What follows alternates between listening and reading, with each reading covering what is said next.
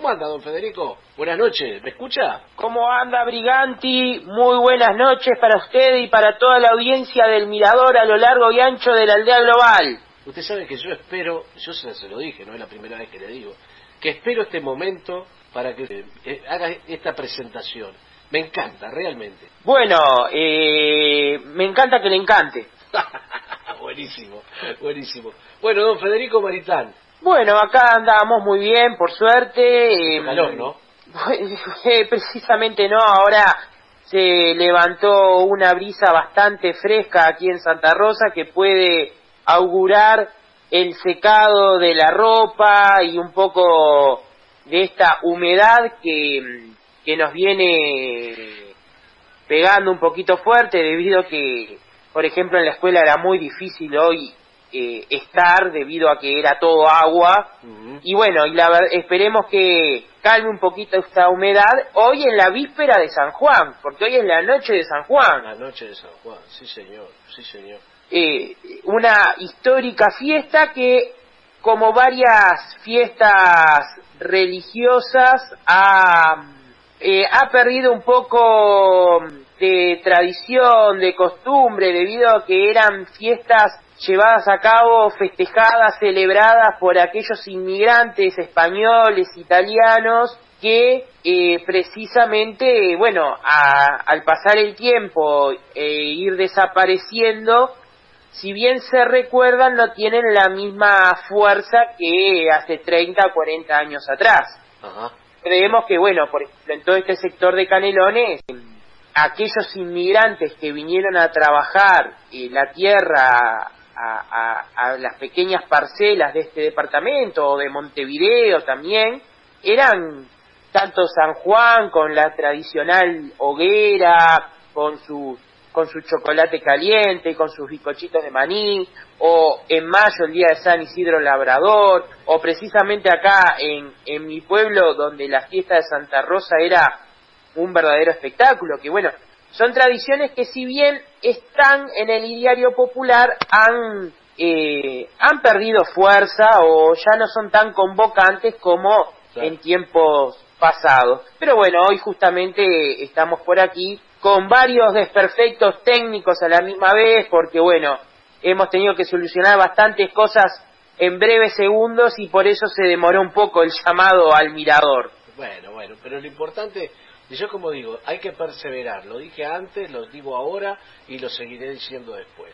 Por allí don Gonzalo, eh, don Gonzalo Rodríguez le, mandaba un saludo y aparte le decía, arrimate, le gritaba. Así que, Sí, eh, le pido mil disculpas a Gonzalo Rodríguez, le mando un saludo enorme y luego vamos a estar hablando, sí, pero estaba en varias cosas a la vez acá hace rato y igualmente estaba escuchando el mirador muy atentamente. bueno, me alegra mucho, me alegra mucho. Es que dice que da trabajo y, y dinero. Entonces, claro, vio que la gente va y apuesta y todo, se lo dedica a San Colo.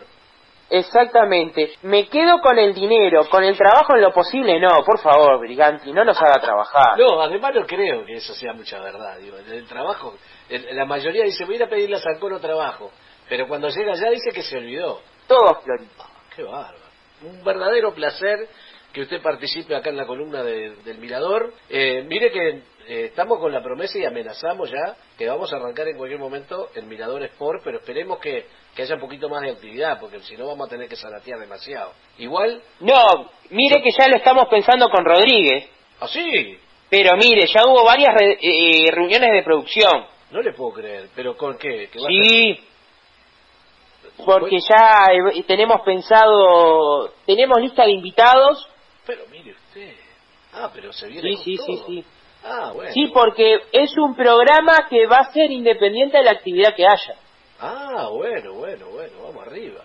Vamos arriba. Bueno, bueno, eh, esto, esto, esto se viene con todo. Eh, no hay pandemia que nos detenga.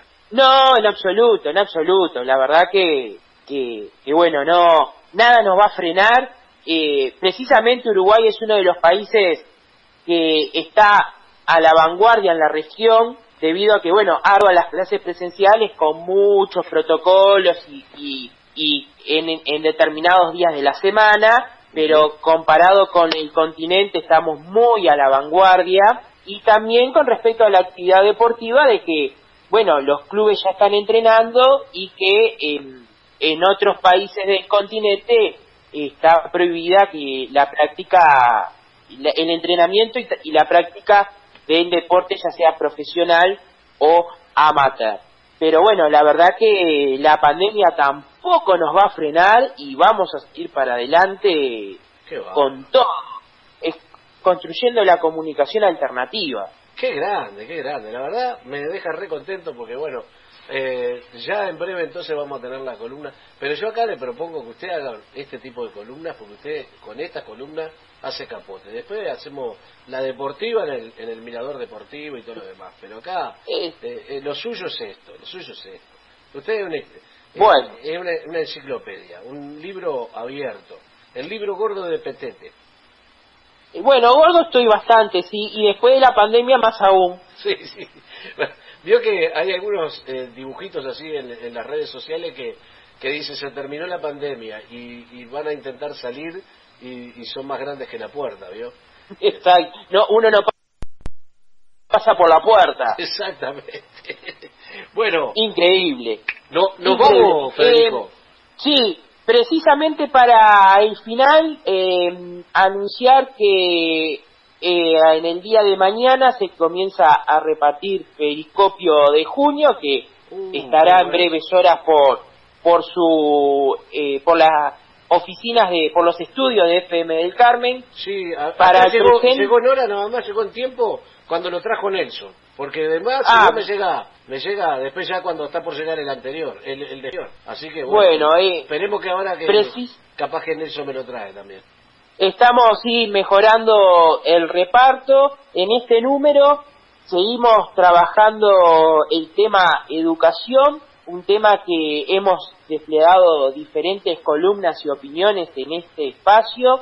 Hay una entrevista central a Héctor Florit, el consejero que culminó su tarea hace un mes y poquito, que su transición demoró un poco más y justo lo abarcó la pandemia.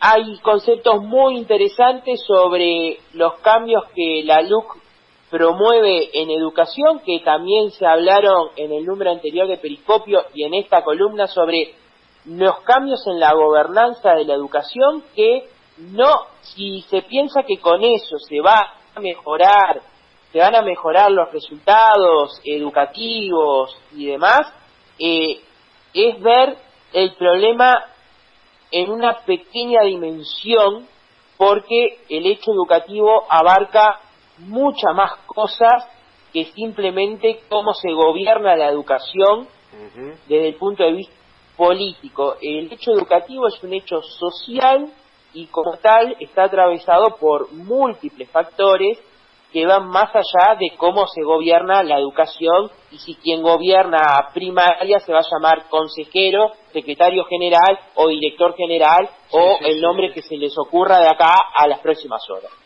Y también hay un análisis muy interesante sobre el sistema de alimentación de primaria, que justamente ha sido de debate en estas horas. El sistema de alimentación de primaria, que obviamente desde el punto de vista del mercado y economicista parece una locura porque primaria gasta casi 300 mil dólares por día en comida en clases normales, no ahora en estos momentos, eh, que parece mucho si estamos hablando de que es un rubro tan importante la alimentación en un sistema educativo, ¿no? Es algo que eh, el mundo global y capitalista no lo entiende porque no lo ve como una inversión y lo ve como un gasto. Pero en el Uruguay, hace 100 años, en 1920, el Uruguay decidió que era necesario acompañar a los gurises con el, con el almuerzo en las escuelas. Es algo que se laudó hace 100 años, no se laudó en estos 15 años, se laudó hace 100. Entonces, cuando estas tradiciones tan arraigadas de la escuela pública se ponen en debate o se cuestionan o se interpelan, eh, la verdad que hacen, eh, uno sospecha si las personas que están hablando saben de lo que están hablando, o y si saben de lo que están hablando, bueno, hay una visión preocupante eh, que sustenta estas opiniones. Por eso invito a leer estas reflexiones del el maestro Florid, con el cual los gremios de la educación hemos tenido profundas diferencias, eso para otro día charlarlas, pero eh, creo que son bien interesantes sus comentarios para aportar a la reflexión de lo que se está hablando cuando se dice revisar el sistema de alimentación escolar, que es una afirmación grave y que atenta contra la tradición de la escuela pública, que es una institución de más de 150 años. Por lo tanto, vale la pena. Y bueno, y mm, invitar a toda la audiencia también que vamos a seguir en nuestros proyectos de radios eh, educativas, la aldea 230 eh, estamos viendo cómo poder ajustar para no dormir la siesta con la nueva realidad de presencialidad en las escuelas, pero va a volver el programa de la tarde. y también Radio Campamento, la radio de la escuela 119 y de toda la barriada de Piedras Blancas, Manga y Punta de Manga, que mañana a las 10 de la mañana va a tener su programa para niños, niñas y toda la familia de 10 a 11 y media. o sea que... A la, mañana, 10 de la mañana también. ¿Usted quién lo hace más ¿Usted un... Pero 10 de la mañana tenemos bochinche. Mire, el otro día mm. explotó.